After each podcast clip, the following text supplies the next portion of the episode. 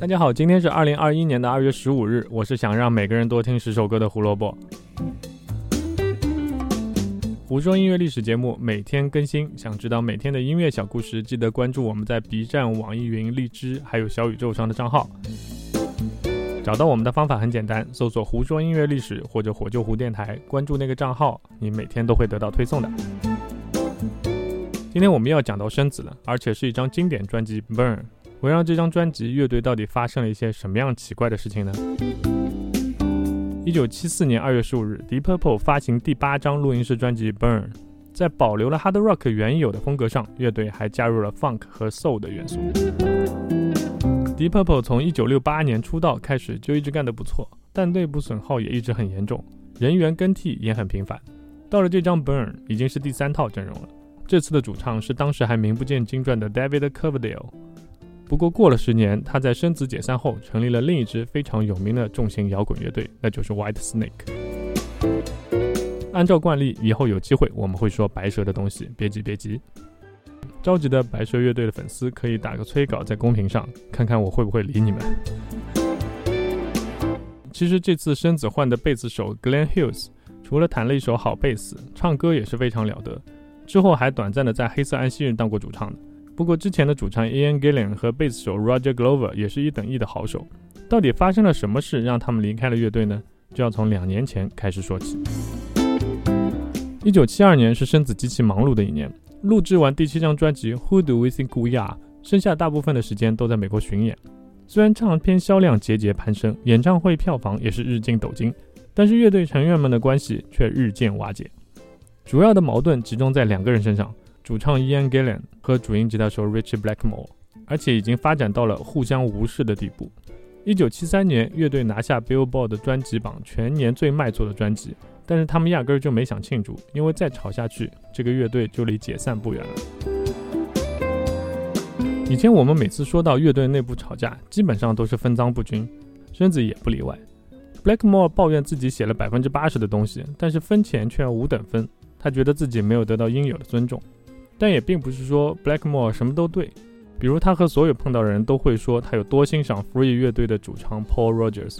听到这种话，生子当时的主唱能开心才有鬼呢。更不用说 Blackmore 和生子的鼓手 Ian Paice 拉了 Thin Lizzy 乐队的贝斯手 Phil Lindau 组成了一个新的三人组合，叫做 Babyface。说起这个 Babyface，也算是 Blackmore 给自己下的一个套。三个人凑一块玩的是很开心，但没多久，鼓手 Paice 就发现了一个很严重的问题。Phil Lindau 唱歌是唱得很好，甚至可以说是非常好，但他唱的时候没有办法弹贝斯，这就很尴尬。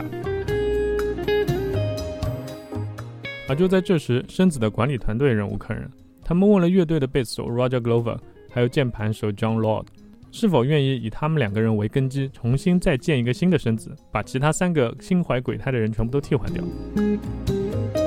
键盘手 Lord 同意了。但是 Roger Glover 其实心里面也厌烦了乐队一直闹来闹去，本来就想离开。但如果这个时候可以解决问题，也不失为一种方法。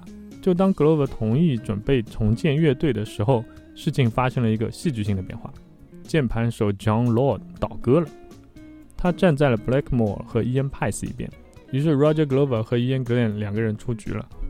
John Lord 为什么会在这个关键时刻倒戈呢？因为追星。啊？追星，这么牛逼的乐队还追星，不凑巧，这是真的。一九七三年四月份，生子在美国洛杉矶巡演的时候，Rich Blackmore、John Lord 还有 Ian Paice 三个人去看了一场英国正在窜红的三人 Funk Rock 乐队 Trapeze。其实他们三个人的兴趣全部集中在了这支乐队的贝斯手 Glenn Hughes 身上。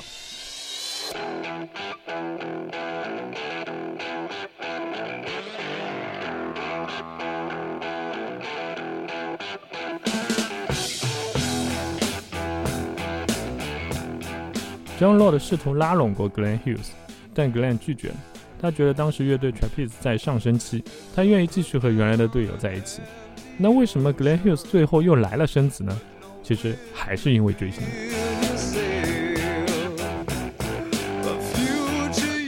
Glenn Hughes 一直都是 Paul Rogers 的忠实粉丝，梦想着有一天可以与他合作。John Lord 趁机就对 Glenn 说：“你看哈，我们现在主唱和贝斯手都已经走了。”你知道我们的吉他手 Blackmore 一直都很喜欢 Paul Rogers，所以我们打算让他来当新的主唱。你来生子的话，梦想不就实现了吗？结果呢，Glen Hughes 加入了生子，Paul Rogers 一直到现在都从来没有来过生子。最终，生子的生杀大权还是在 Blackmore 手上。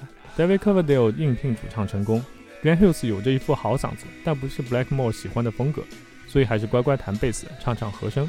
但 Glenn Hughes 的到来确实为新专辑加入了很多 funk 和灵魂乐的元素。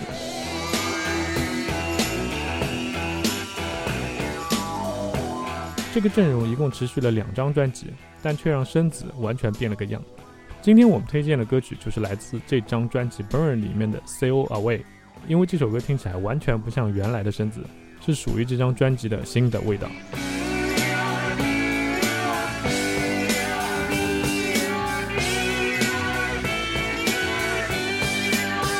Glen Hughes 对《Burn》这张专辑的贡献到底有多大呢？最早专辑发行时，Glen Hughes 在制作名单上只有一个贝斯手，其他所有的歌都跟他没关系。其实当时是因为一些法律条款的原因，所以 Glenn Hughes 的名字不能被写上去。等到《Burn》这张专辑发行三十周年纪念版的时候，大家可以去看一下，几乎每一首歌都有 Hughes 的名字。在大换血以后可以融入的那么好，迸发出来的化学反应奉献给了全世界。这张《Burn》，生子不愧是载入史册的乐队。英国专辑榜第三，Billboard 两百第九名。这个成绩虽然不是惊艳，但也给了乐队足够的时间去继续进化和换队员。事实上，下一张专辑发完后，灵魂人物 Rich Blackmore 就一气之下离开了乐队。之后，一九七六年到一九八四年，乐队也解散了八年。但好在之后就一直持续到了现在。虽然隔三差五还是要换人，就对了，生子嘛，大家懂的。